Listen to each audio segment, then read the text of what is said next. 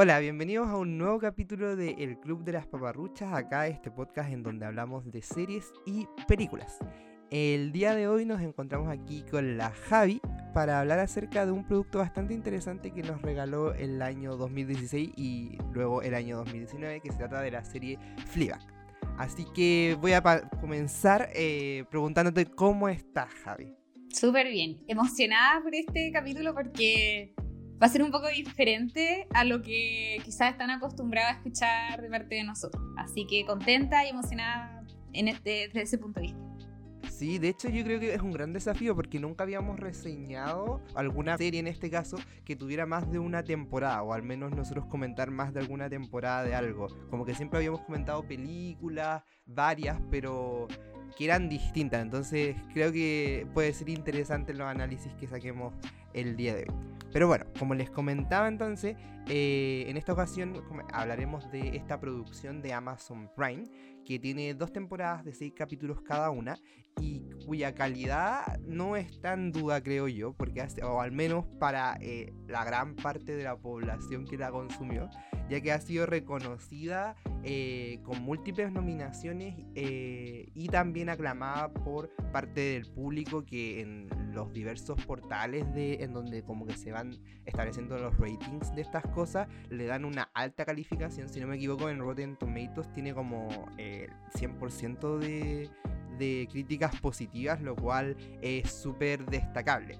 Y que cuenta en su haber con distintos premios como Emmys, BAFTA, eh, SAG, entre otros. Entonces, al menos ah, vemos una tendencia respecto a la valoración de la misma.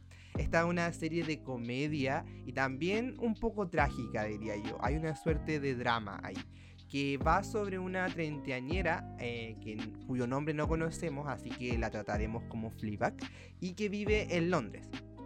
A quien vamos a seguir en un momento súper específico de su vida, en donde todo parece que va un poco cuesta arriba y que está, pareciera ser una, una bola de nieve. Em, ya que la relación con su hermana por un lado es bastante complicada y lo mismo con su papá que se casó con otra mujer luego de la muerte de su mamá. También tenemos que su amiga, su mejor amiga, murió trágicamente eh, en circunstancias que nos van revelando con el pasar de los capítulos. Y finalmente el café que emprendió con ella está totalmente en declive. Y al final la única manera que encuentra este personaje para lidiar con todas estas emociones que tiene es a través del sexo. Y eso es súper importante precisarlo desde este primer minuto porque da mucho para discutir y también porque el humor de esta serie se centra mucho en este aspecto de la vida de Fleabag, que es la sexualidad de la misma. Entonces vemos que en la primera temporada se va a centrar principalmente en las relaciones de este universo súper chiquitito de personajes y ya para su segunda temporada se va a incorporar un nuevo personaje que aporta demasiado a la serie, que es el Hot Priest o Kuramino si lo podemos chilenizar, que eh, como dije va a llegar a revolucionar las cosas en la vida de Fleabag eh, ya que luego de los acontecimientos de la primera temporada nos enteramos que adopta una cierta resolución de vida y para poder como solucionarla y este cura al final va a ser muy muy muy trascendental para este proceso en la vida de nuestra querida protagonista. Esta serie, agregar que fue es, protagonista de la misma Phoebe Waller-Bridge, eh, que también estuvo a cargo del guion de ella, que es a la vez una adaptación de un monólogo original que ella escribió en su momento y quien también está a cargo de la es creadora y la adaptadora de la serie Killing Eve que también es bastante bien calificada. También cuenta con las actuaciones de Andrew Scott, Olivia Colman, de Sean Clifford, Brett Gelman y Bill Patterson. Así que lo que nosotros el día de hoy haremos va a ser tratar de entender por qué esta serie gusta mucho, por qué quizás hay otros elementos que no gustan tanto y en definitiva como destriparla un poco para poder analizarla. Así que te doy la palabra a ti Javi para que nos cuentes un poco qué te pareció a ti esta serie. Sí. Me encantó toda esa explicación preliminar que diste respecto a la serie porque encuentro que es muy importante para haber establecido eso para pasar al comentario que vamos a efectuar ahora. Y en particular, como mi comentario general respecto de la serie, y que por eso igual decía yo que consideraba que esta conversación iba a ser interesante, es un poco más controversial porque en general la, la tónica de este podcast es que nosotros estamos casi siempre de acuerdo con nuestras opiniones eh, en cuanto a los productos que consumimos. Se han generado algunas discordias eh, respecto de cosas, pero no ha sido tan, eh, tan, tan mayor esa discordia. En cambio acá yo creo sí, sí pasa un poco eso. De hecho, para contarles un poco cuál fue mi experiencia con este producto, ya, nosotros con Nico acordamos ya, vamos a comentar Fleabag. Yo la empecé a ver, vi como tres capítulos y quedé demasiado impactada, demasiado sorprendida porque yo ya sabía esto que mencionaba Nico acerca de lo aclamada que la serie fue por la crítica y los espectadores.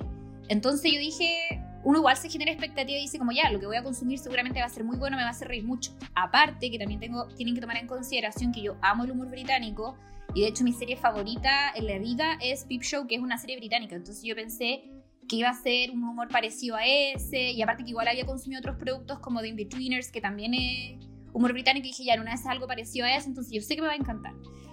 La empecé a ver, vi los primeros tres capítulos y le dije Nico como, Nico, ¿sabéis qué? No me gustó. No me gustó y no, me, no sé si me siento tan cómoda conversando acerca de un producto que no me gusta porque como ya también he dejado claro anteriormente en este podcast, no me gusta como destruir los trabajos de otras personas o como hablar mal de las cosas, no, no es algo con lo que me sienta cómoda.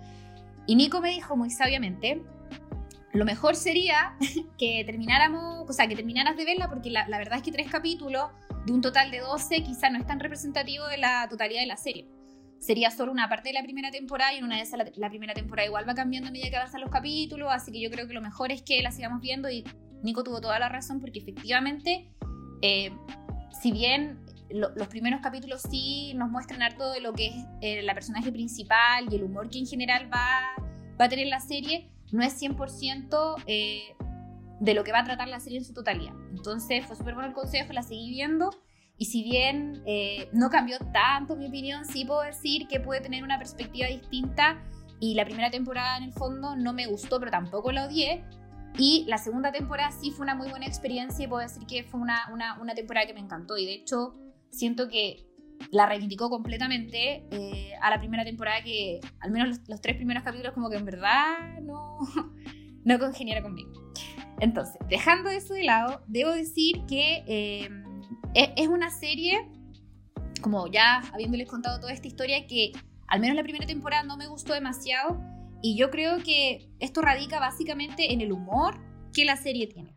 Eh, como les mencionaba yo también, a mí me gusta mucho el humor británico, pero esto igual varía harto del otro humor británico que yo les mencionaba, estas dos series que me gustan mucho, porque si bien es irreverente, eh, es muy poco respetuoso en ciertas ocasiones y también crean estas situaciones incómodas y medias absurdas que dan demasiada risa, se, se, se, enfoca igual harto este humor en hacer chistes como sexuales. Y la verdad es que a mí ese humor no, no me gusta, como que... De hecho, eso era lo que sentí porque a Nico le dije como que en verdad no quiero comentarla porque yo no me reía, como había muchos momentos en que supuestamente me tenía que dar risa y acá no, no, no en este recurso de poner las risas en, en, en, cada momento en que es chistoso algo, sino que la gente genuinamente se ríe en ciertos momentos con los chistes que la protagonista estaba diciendo, pero yo estaba así como totalmente serio no me causaba gracia nada de lo que estaba diciendo, porque en general no, no me gusta ese humor, lo encuentro un poco burdo y no es algo con lo que yo en verdad, eh, no sé, no, no empatizo con eso.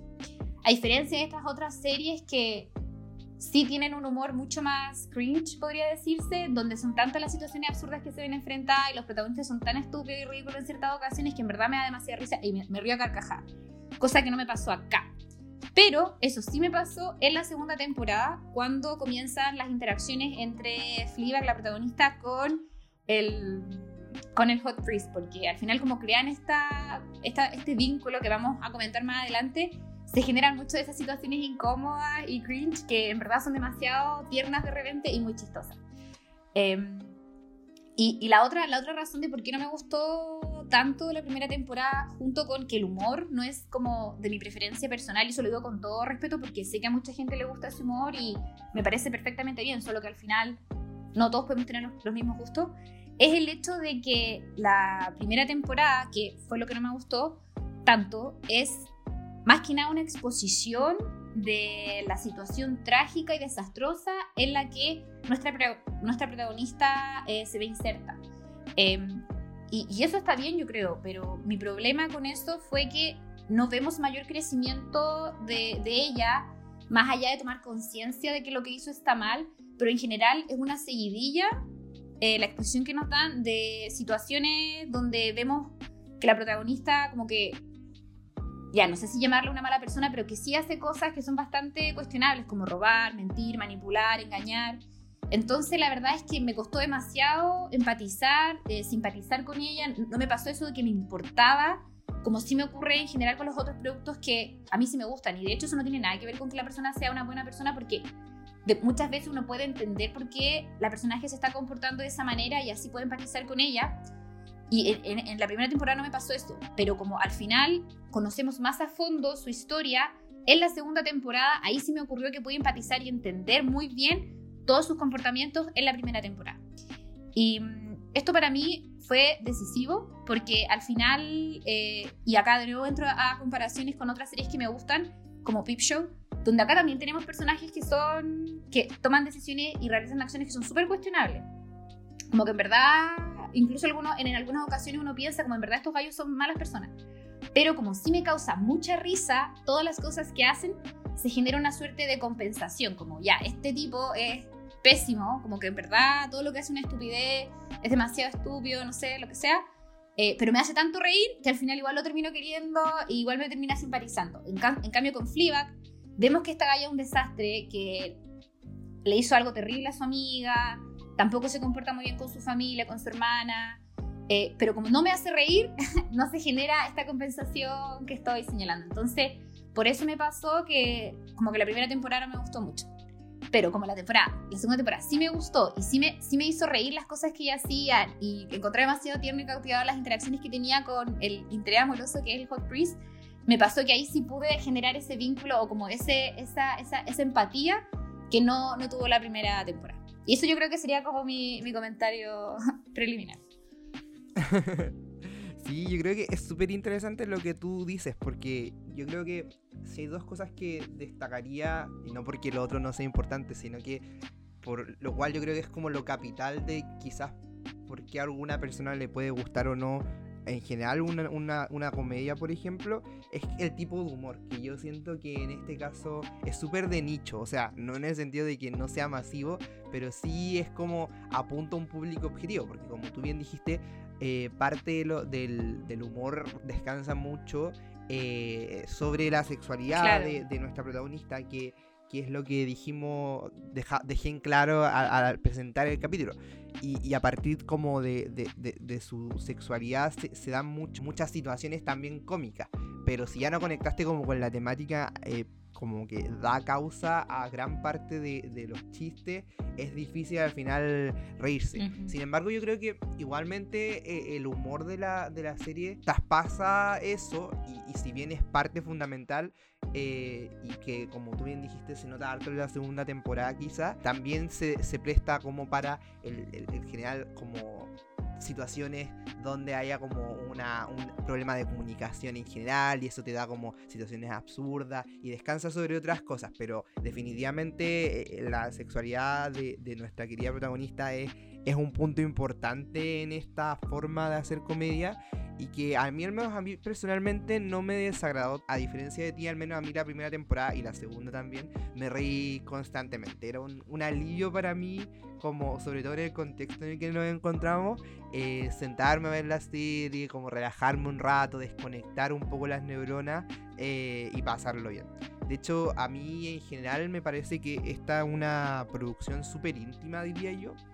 Eh, y no solo por los temas que toca, sino que porque el universo de personaje es súper chiquito. Como que en general hay muchos más personajes recurrentes que como protagonistas. Porque la protagonista que vemos en todos los capítulos es una. Y en general la mayoría son recurrentes y van y vienen entre medio. Pero siento al final que este microuniverso eh, ayuda a tener un mejor control sobre algo que tú señalaste, que era lo segundo que quería destacar que es como sobre la exploración, es las personalidades de los personajes. Pues la primera temporada eh, quizás no vemos grandes arcos eh, respecto de estas personas. Eh, a quienes vamos conociendo, pero sí las logramos conocer bastante, siento yo al menos. Como que se puede, uno ya al final de la primera temporada dice como, ah, ya, esta es Claire, es la hermana, tiene estas características. Ah, este es Martin, es el marido de la hermana, tiene estas características. Bastante eh, detestable. Sí. Ah, este es el papá, tiene otras características, la madrastra y así. Y a la misma Fleabag, como que podemos eh, al final de, de la primera temporada conocer, yo diría casi que con, profundidad, cuáles, quiénes son los personajes y sobre todo respecto de la protagonista. Entonces yo creo que eso eh, viene precedido por este como mundo y a la vez también como el tener este este, este grupo de personajes tan acotados también nos permite, eh, o le permite a la guionista que es Phoebe Waller-Bridge, Em, manejar muy bien las relaciones que hay entre los personajes y que se sientan, al menos a mi parecer, súper realistas e incluso cercanas. Entonces, eso a mí me gustó, como la naturalidad con que los personajes eran tratados. Y otra cosa que me gustó harto de Fleabag es que tiene sus hartas propuestas que buscan sobre todo trascender a pesar del tono de la misma de la misma comedia. Lo que ocurre en otras tragicomedias como el caso de BoJack Horseman, que es una serie que a mí me gusta mucho porque abordan temáticas que a, priori son súper densas o complejas, pero al final a través de la perspectiva del humor eh, la van como van estableciendo hartos puntos a lo largo de la serie sin caer como en lo meme y que yo creo que parte de eso es justamente el tema de la sexualidad, que está ahí por un lado para hacer humor, pero también para establecer muchas ideas y, sacar conclusiones de lo mismo. Entonces, eso a la larga me, hizo que me gustara más la serie porque era como no se objetivizó la sexualidad de la protagonista, sino que se le empoderó, que como que se le vio como una mujer tridimensional que tiene sexo. Eh, pero y a la vez se usó como esto para establecer cierta idea. Entonces por eso a mí la serie eh, me gustó harto, pero em, como que concuerdo contigo en que pueden haber personas que no le agrade tanto porque es súper e, e, es súper concreto, como que no, no, no es un humor eh, que no es como que, pase como que la sexualidad se toque como por debajo, sino que evidente. Entonces hay que saber conectar para poder como eh, disfrutarla. Todo eso que tú acabas de señalar me parece súper interesante y muy acertado. En, en, referencia a lo que tú señalaste de como este, esta utilización de ciertos recursos con un doble fin, tanto para generar humor como para tratar otras temáticas importantes, me parece algo sumamente valioso y de hecho algo obviamente que ya quizá a mí no me gustó el humor de la serie, pero sí puedo reconocer muchos puntos brillantes y fabulosos que la serie logró realizar, especialmente la segunda temporada que sí me gustó mucho. En relación a eso, me gustaría hacer mención eh, o quizá comentar también lo que tú habías señalado acerca de la sexualidad, que a mí me parece bastante importante el desarrollo que se le hizo en la serie porque lo que, lo que siento, o sea, quizá los primeros tres capítulos, cuando como que se enfocó demasiado en eso, a mí me chocó un poco, pero al final encuentro que el enfoque que, hizo la guionista fue súper interesante porque al final es algo que después se va a tratar en la segunda temporada y a partir de eso y de este problema que ella enfrenta, podemos ver un gran crecimiento de la misma, que es básicamente el hecho de que ella es eh, una mujer como hipersexualizada, pero no se le está haciendo una oda a ese aspecto de, su vida o, a este, en verdad, un problema, sino que en verdad se lo está tratando como, como un problema algo que no le permite generar relaciones sanas con otras personas ni interacciones sanas. De hecho, lo dice ya en la segunda temporada cuando tiene estas sesiones de terapia, que utiliza el sexo como una manera de evitar todos los problemas que ella enfrenta en sus relaciones de familia, en sus relaciones de pareja.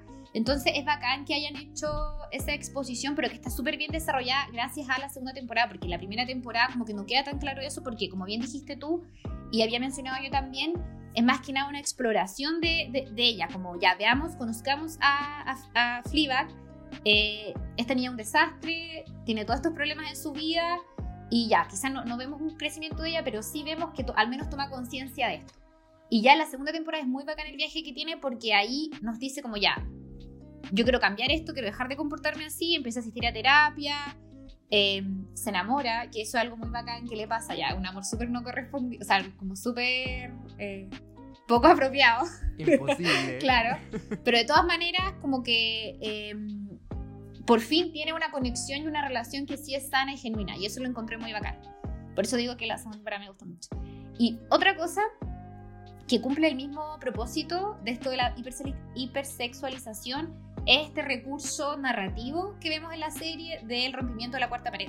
Porque em, que también funciona con, un fin cómico, como que muchas eh, situaciones o escenas que está teniendo Fliba, que ella se dirige hacia nosotros y hace algún comentario que tiene este fin de ser chistoso. Y ya, quizá en algunas ocasiones sí lo es. Yo no, a mí no me, hicieron reír tanto en la primera temporada porque como habla mucho de, de, su sexualidad, no lo encontré tan chistoso.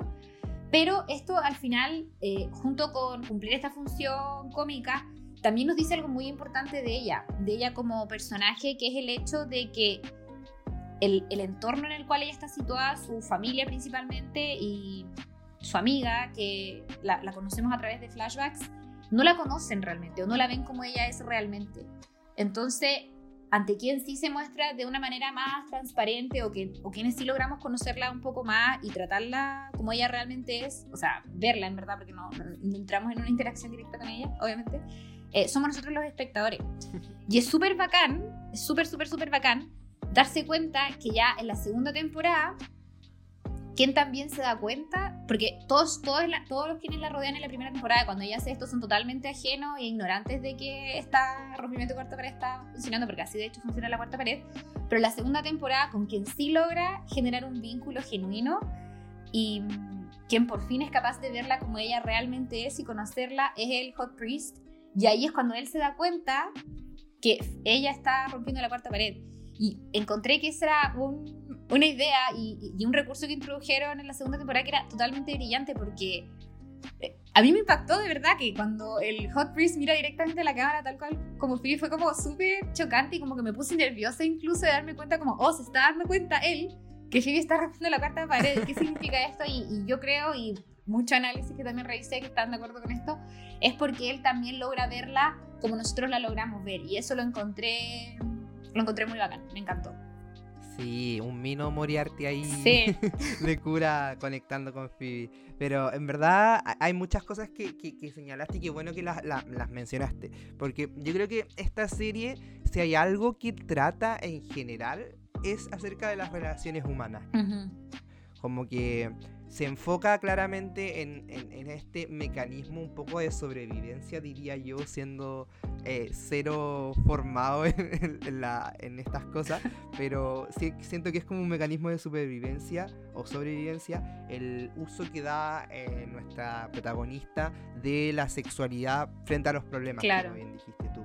Em, porque como que la agobian un poco y la única el único ámbito en donde como que tiene cierto control sobre su vida, que como ya quedó claro está casi que cuesta arriba, eh, es en la sexualidad. Como que ella decide con quién quiere tener sexo, ella decide con eh, cuándo quiere tener sexo, eh, la forma en la que quiere tener sexo y de hecho es como su ámbito de mayor poder porque hay varias escenas donde la vemos como en su, en su primera como relación sentimental que nos cuenta que es con Harry, que es súper manipuladora, como que usa mucho la sexualidad y la, afectividad que hay entre ellos para eh, obtener lo que ella quiere cuando ella quiere. Entonces yo siento que eh, como, como planteamiento de usar el sexo para enrostrarnos que esta mujer tiene unos problemas serios con la forma de relacionarse, pero no es porque sea hipersexualizada, esta es como la consecuencia. La causa es que ella, como bien dijiste, eh, no sabe generar vínculos eh, sanos, como que no, no tiene eh, claridad respecto a cómo amar, eh, cómo sentirse, qué es lo que es sentirse amado realmente. Y por lo tanto usa esta, esta casi que herramienta al final que obviamente le proporciona placer, pero también le proporciona control, siento yo, sobre todos los ámbitos de su vida eh, a la larga. Entonces es súper bacán ver cómo se va plasmando este elemento en la serie. Y que yo creo que eso es bacán también porque la primera y la segunda temporada se van complementando. Yo creo que eh, si bien la segunda temporada quizás eh, puede ser mayormente valorada, eh, siento que no lo sería tanto si es que no existiera la primera temporada, porque quizás uno no eh, empatizaría tanto con los personajes de la segunda temporada si es que no los hubiera conocido con lo bueno y con lo malo en la, en la primera entrega. Y de hecho yo encuentro que la, a pesar de eso, siento que la primera temporada, y como reivindicándola un poco, termina súper bien y siento que se atan todos los cabos porque si bien, o sea, al final de la primera temporada nosotros entendemos totalmente por qué la mente de esta mujer funciona como funciona. Entonces, siento que mm, a partir de ese punta, es como el puntapié inicial para que la segunda temporada pueda estallar y eh, profundizarse aún más en este tema y problemática que las trascienda las dos, que son las conexiones entre las personas, las relaciones interpersonales. Entonces, y, me parece súper inteligente, al igual que a ti, el que por un lado hayan usado, o sea, que hayan usado el recurso del rompimiento de la cuarta pared, por un lado para proporcionarnos humor, porque vamos viendo como la perspectiva de, de Fleabag respecto de distintos sucesos, sus prejuicios de repente, que de repente ella cree que las situaciones se van a dar de una manera y termina sorprendiéndose, también es como chistoso esa ironía de que ella pensaba que tenía el control sobre ciertas cosas y esperaba como, oh no, fue todo totalmente inesperado, y que en la segunda temporada se explotara más para también expresarnos y transmitirnos este mensaje que es la conexión. Que yo también lo entendí así y lo encontré súper bacán porque al final lo que vamos viendo también, o sea, lo que se, lo que se también desprende de esto es que junto con em, producirse esta relación amorosa entre nuestra protagonista y el curamino, eh, también hay un aprendizaje por parte de ella. Y, de hecho, como que el rompimiento, o sea, el que el cura se dé cuenta de que ella le está hablando a otras personas es paulatino, no es como que ocurra de un minuto a otro, no es como que conectan, sino que van de a poquito construyéndose la relación entre ellos que tienen una química impresionante. y Yo en verdad la tensión en todos los ámbitos entre ellos era abrumadora en ciertos puntos. Entonces vemos cómo esta relación se va construyendo paulatinamente y, junto con eso eh, va produciéndose este fenómeno de que él también se da cuenta de que hay un. de que pasa esto. Y de hecho le pregunta, como, ¿a dónde te fuiste? Y la galla así, como, ¿qué? como que yo estaba sola con mis pensamientos. Exacto. ¿Cómo te das cuenta de que me estoy yendo a otro lado? Y es súper sorpresivo eso, totalmente inesperado por mi parte. Pero al final nos explica también que eh, nuestra protagonista está madurando, creo yo. Está sanando su propios conflictos internos y está aprendiendo sobre todo y que eh, se, lo, lo, explica súper bien el final de la serie a amar. y, y, y, yo creo que a, a tener una sexualidad mucho más sana y no verla como la única instancia donde puede tener control en su vida, sino que a disfrutarla plenamente, ¿cachai? Disfrutarla con alguien que quiera, con alguien que la quiera y, y, también disfrutarlo como en encuentros casuales que también son súper válidos. Entonces yo creo que mm, es súper inteligente esto de la cuarta pared, cómo lo usan en la serie, porque no estamos, o sea, hay muchas producciones que lo hacen, o sea, eh, lo hace, eh, por ejemplo, Deadpool, lo hacen también en Malcolm. Sin embargo, yo siento que al menos en, esa, en esas producciones específicas no se le da una vuelta de tuerca. Que aquí sí se le da y, y es totalmente valorable porque funciona en muchos ámbitos y, y, le da mayor profundidad al final de lo que quiere tratar la misma serie, siento yo. Estoy totalmente de acuerdo con lo que tú señalas. De hecho, yo creo que es, algo que se lo tiene que valorar y, y ha recibido la serie premios por su guion, como que en verdad está muy bien escrito. Y yo creo que igual al final, como se trata de una mujer protagonista y quien escribe la caracterización de esta mujer protagonista es una mujer, está muy bien reflejado eh, la problemática en la que ella se encuentra y cómo tiene que lidiar con todas esas cosas que las problemas. Y como dijiste tú y dije yo también, en verdad es un muy buen guion en ese sentido más allá del humor de la primera temporada, que lo personal no es eh, santo de mi devoción. y e, es, eso que mencionabas tú, y que yo también dije acerca de la problemática y la exploración al final que hace la primera temporada y ya como más en un ámbito de crecimiento y superación en la segunda, de esta personaje a problemada creo que igual es algo súper importante y, que se explora, porque al final, como bien dijiste tú, la, la, serie al final trata acerca de las relaciones interpersonales y en la primera temporada está súper expuesto como los conflictos que ella tiene en particular con su hermana, con su amiga fallecida, que ya no tiene la interacción obviamente, pero de todas maneras es algo a lo que se hace constante mm, referencia y yo creo que igual de ahí nacen muchos los problemas que ella tiene y también los conflictos que tiene por el hecho que su mamá también falleció con su madrastra y a la que le, en el fondo a la, que resiente demasiado porque siente que como que su papá de cierta manera la traicionó, a ella con su hermana por haber reemplazado, entre comillas, a su madre. Y eso igual me parece interesante porque de ahí nace mucho de los problemas que, que Fleabag tiene y que trata de evadir a través de este mecanismo que nosotros ya mencionamos hace un rato.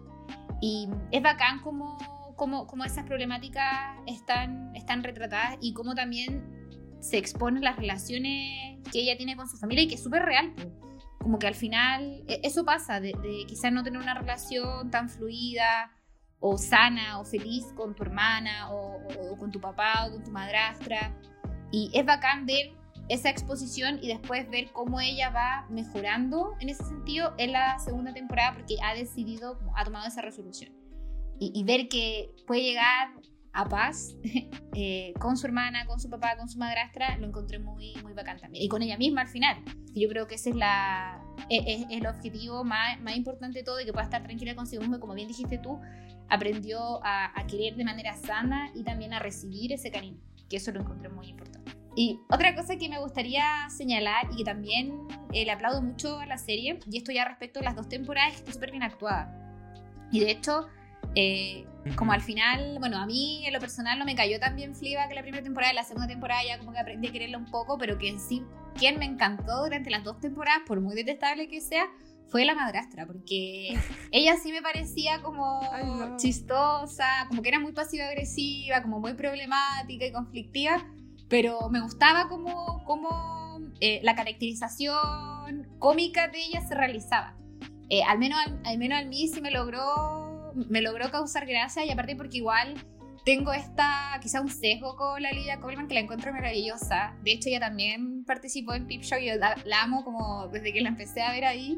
Y ya todas las otras producciones en las que he participado, ¿verdad? Siempre ha, ha dado una excelente actuación. Entonces ahora no pude evitar amarla en demasía.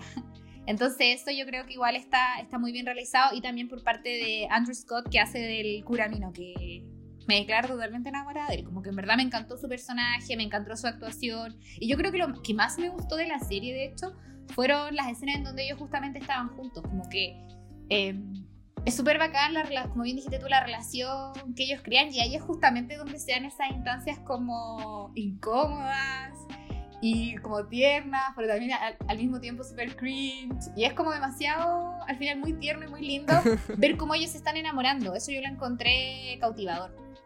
Y otra escena que igual me dio mucha, mucha risa y que también tiene que ver con el curamino, es cuando, que eso sí me, me, me reía carcajada, fue cuando Fliga como que ya se da cuenta que tiene un crush en el, en el cura y busca en internet como eh, sexo y curas católicos y eso en verdad me da risa porque en ella quería saber cuáles eran las consecuencias de realizar ese, ese acto con alguien que en el fondo como que lo tiene prohibido. Y eso, eso me pareció... Claro, que bastante, bastante gracioso. Yo creo que estoy totalmente de acuerdo con aquello de las actuaciones. Yo siento que en verdad eh, cada uno de los papeles estaban súper bien ejecutados. Yo creo que el papá fue, que fue el que menos vimos, como que no podría decir tanto. Eh, de hecho, es llamativo que salga más la madrastra que el papá. La madrastra efectivamente está súper bien interpretada por Oriel Colman. A mí, a diferencia de ti, como que no me caía bien, era como la calle insoportable. Como que yo veía que estaba ahí y me generaba tensión. Su sola presencia me generaba tensión. Em, y de hecho, bueno, por otro lado, la hermana Claire también eh, súper bien, yo creo, en su papel. Y, e incluso ganó, si no me equivoco, un BAFTA eh, Sean Clifford por eh, su actuación, lo cual eh, habla bastante de lo, bien que realizó su papel. Lo ganó incluso sobre Phoebe, así que es llamativo eso. Y, y respecto también a lo que decís de las relaciones interpersonales, yo creo que va en, línea con lo que hemos estado comentando a lo largo del capítulo, que es que la serie se tomó el tiempo para construir este universo súper chiquito, pero que a la vez se siente tan natural que uno dice como, efectivamente esto pasa, o sea, de repente pasa que uno tiene su pariente por ahí que no quiere, como que casi que uno está obligado a querer, o que, o que se quieren, pero también hay cierta odiosidad detrás, que yo creo que era como lo que pasaba entre Claire y Fleabag, que se amaban mucho, de hecho hay... Eh, escenas súper bonitas a ese respecto, donde como que la una y la otra se, se dan cariño mutuamente. Quizás no tan. no son tan efusivas, pero, pero al menos a través de sus palabras. Eh, se entiende que se aman profundamente, pero que al mismo tiempo hay muchas cosas que las separan eh, ya sea conflictos específicos, como también cosas de sus propias personalidades, que son de repente muy distintas, ¿cachai? Entonces yo encuentro que eso eh, se agradece a la, a la larga de la serie, que uno pueda como no sé si sentirse en todos los casos identificados, pero sí decir como, ah, eso pasa, yo conozco una persona, a mí me pasa con cierto pariente, no sé, yo creo que eso es parte de lo más interesante del humor de la misma, que mm, a pesar de como las situaciones que pueden ser muy absurdas y que se producen en algunos casos como por problemas de comunicación y todo eso, eh, son situaciones que pueden pasar. sí, estoy totalmente de acuerdo. Y me gustaría añadir también que algo que me llamó profundamente la atención fue que en, el, en principio la, la directora y guionista Phoebe ella tenía pensado hacer solo la primera temporada, porque como bien dijiste tú, había terminado mm. súper bien, como que su propósito era hacer esta exploración de estos personajes, y que con eso ya había quedado satisfecha, y ella es una mm, artista súper íntegra, entonces no decía que ya no iba a caer como en esto de sacar temporada tras, tras temporada y ya después hacer un producto que en verdad no fuese fiel al origen. Eh, pero la convencieron de hacer una segunda temporada y a mí me llamó profundamente la atención eso, sobre todo porque la primera temporada no me gustó tanto. Y mm, logró dar con un guion que se ajustara súper bien al primero y que junto con ello también mostrara un crecimiento y una evolución eh, de, sus personajes. Y eso lo encontré fantástico. Y de hecho, la verdad es que yo no me podría imaginar. Eh, o sea, siento, que al final, como se complementan tan bien, y la, la segunda temporada me gustó tanto, que era como, en, mi, en mi perspectiva, era demasiado necesario sacar una segunda temporada para poder, para que yo al menos personalmente pudiera empatizar y terminar queriendo a la protagonista y al resto de los personajes. O sea, igual no me pasó con tú con Martin, que lo odié como a, lo largo de los 12, los 12 episodios, porque lo encuentro, encuentro que es un depravado, como que en verdad me asco. Eh, pero sí me ocurrió con, con me, ocurrió con Fliba, que me ocurrió con su hermana, por ejemplo, que tampoco me habían caído tan bien ninguna de las dos de la primera temporada, porque estaban siempre como como en conflicto, como que estaban a la defensiva, pero ya en la segunda temporada como hay una resolución y hay como ya tengo que cambiar, tengo que hacer esto y otro para estar más contenta. Fleabag por fin puede entablar una relación sana, eh, que a todo esto no, no, involucra sexo, que eso igual quizá fue súper deliberado realizarlo de esa manera. Entonces al final siento que era demasiado necesaria una segunda temporada para reivindicarla. Y, o sea, no reivindicar a la serie porque según la, la opinión de muchos estaba ya bien realizada, sino que reivindicar al personaje y mostrarnos que ya, como que esta niña es un desastre por tal y tal motivo, ya súper entendible, pero ella es capaz de ser mejor persona, de, de, poder lograr amarse a sí misma y poder lograr a otro. Y eso yo lo encontré súper bacán y por eso digo que la, la, segunda temporada me gustó tanto. Y de hecho, la primera temporada, si bien fue súper aclamada, no recibió tanto como críticamente, o sea, la, la crítica especializada igual la alabó mucho, pero no recibió tantos premios. Fue la segunda temporada la que fue como un éxito y, conmocionó a, la industria de la televisión, en realidad. Entonces, eso, eso, eso, me, quería agregar. Sí, tenéis razón que agradecidos totalmente yo creo de, que se haya expandido un poco la, la, la historia a una segunda temporada y que yo creo que esto de que funcione tan bien habla un poco por que igual son como, si bien son una continuidad claramente la una de la otra, quizás tienen como una distinta perspectiva al momento de escribirse, que era lo que hablamos, pues, como una primera temporada de exploración, una segunda temporada quizás de desarrollo. Entonces eso funciona súper bien, pero también habla un poco de la inteligencia de Phoebe al momento de escribir eh, la misma. y respecto a esto de la aclamación, yo igual creo que también responde a que la primera temporada había hecho, había sido como producida y presentada a través de la BBC, de BBC 3. Y, ya, y esto el 2016, y ya la recién la segunda temporada se hizo más masiva a través de Amazon Prime. Entonces también en volar puede ser eso eh, como una, una respuesta, porque hay que, hay que reconocer que estamos en un mundo un poco... Eh, gringo céntrico, en donde las principales producciones que más se ven son eh, gringas por la gran masa, y, o sea, el gran poder y mercadotecnia que hay detrás de las mismas y la masividad de, la publicidad y, de las mismas, y de los mismos productos, como que se hacen principalmente eco de lo mismo. Yo de hecho, o sea, me atrevería incluso a decir que si es que la serie nunca hubiera salido de BBC 3, eh, probablemente se hubiera quedado como con un tibio recibimiento más, hubiera sido más de nicho eh, y no tan masiva como terminó siendo. Así que agradecidos de que Amazon Prime haya intervenido en ese sentido para que fuera mucho más masiva. Pero yo creo que ya, o sea, ya, adelantaste un poco eh, respecto a esto. Yo no sé si hay otras cosas que te gustaría hablar. Pero si no es así, yo creo que podríamos comentar un poco cuáles fueron nuestros momentos favoritos, que como decía, ya sé que adelantaste algunos respecto de la primera y la segunda temporada. No, si quieres puedo partir yo para darte, eh, para que pienses ya que te tomé un poco por sorpresa. ya, yo, verdad, de la primera temporada creo que eh, uno de los momentos que, lo sé de dos momentos en específico. Uno es cuando ella va a donde esté como asesor financiero para eh, pedir crédito para su emprendimiento. Eh, que, mm, Claro, para el emprendimiento que estaba eh, yéndose a las pailas. Y que coincidía justamente que era una persona que había sido acusada de acoso sexual, acoso laboral. No queda muy claro hasta más adelante. Y ella venía como corriendo porque estaba un poco atrasada y acalorada. Pues. Entonces como que ella juraba que había andaba con polera debajo del chaleco y se empieza a levantar el chaleco y está como totalmente con, los sostenos más y el gallo es como... ¿Qué estás tratando de hacer? Eso ya no funciona acá. por... claro, como que me acaban de funar por eso, como que... y me reí demasiado porque era una muestra clara de cómo el, este, estos problemas de comunicación funcionan de repente y es como, no, no, esto es todo un malentendido, yo juré que tenía ropa debajo, como que no me quería aprovechar de tu eh, líbido un poco excesivo. Exacto.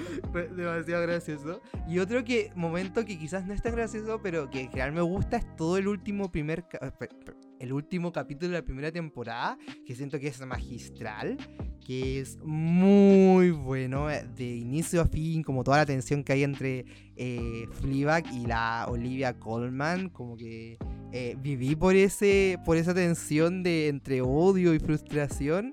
Y, también por la gran revelación de qué es lo que había pasado con nuestra querida Boo, que yo siento que es como el personaje más querido al menos por todo.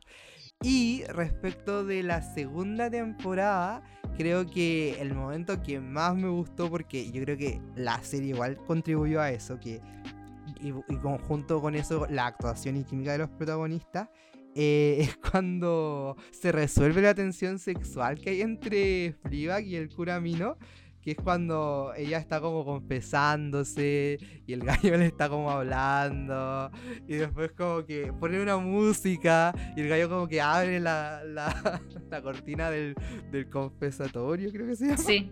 Eh, y, y, le dice como, Neil. Y así como, ¿qué está pasando?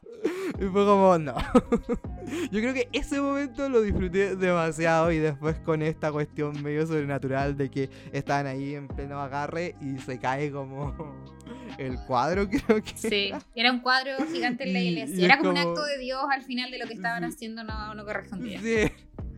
Como pecado, shame. Y eso lo encontré muy, muy bueno. Esos son como mis momentos más destacables. Hay muchos más, pero esos los, los quería comentar. ¿Alguno que te gustaría comentar, Javi? Por mi parte, yo creo que de la primera temporada podría decir uno, porque bueno, como ya dije, claro, en verdad no me no conecté con el humor de la primera temporada, pero sí me pareció cómico eh, la escena en cuando ella se encuentra con el niño de los dientes. Es chistosa esa parte cuando están en el bus y como que se hacen ojitos. Y como que el gallo se veía de los ojos para arriba a mí, ¿no? Pero después se da cuenta y le sonríe que tiene unos dientes medio grandes o, que, bueno, que sorprenden al final, llaman mucho la atención y como que toda esa escena es muy, muy chistosa, como interactúan y como ella nos dice a la cámara, me quiero matar. es, muy, es muy chistoso.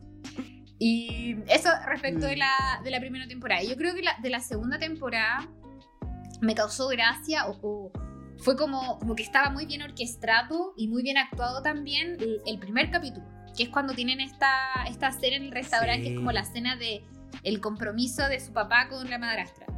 Y mm, quizá a, mí no me, no me reía carcajada ni nada, pero sí encontré que era como eh, bacán, en el fondo, cómo, cómo se relacionaban, cómo hablaban, cómo se tiraban palos, cómo el otro lo recibía, lo que pasaba después, ahí cómo intervenía, y ahí en el fondo nos presentan al curamino, que se veía muy mino. Y todo ese capítulo, y de hecho creo que ganó premios, como ese capítulo en específico ganó premios porque está muy bien. Ganó Emmy, si no me equivoco. Exacto, está muy bien realizado, muy bien actuado. Eh, la dinámica y la química en general que existe entre esta familia es súper buena. Como que tú en verdad te, te comprás y te creís que esto es una familia de verdad y que tienen todos estos problemas y que por eso se hablan así. Eh, se dirigen los unos eh, a los otros de la manera en que lo hacen. Eh, la, intervención también muy como tierna, pero un poco detestable de, la, de, esta mesera que era como demasiado, con demasiada buena disposición. en general encontré que era un capítulo muy, muy memorable y muy bueno. Yo creo que también... Eh, sí, es verdad. Sí, mencionaría eh, de la segunda de la segunda temporada la escena de la boda.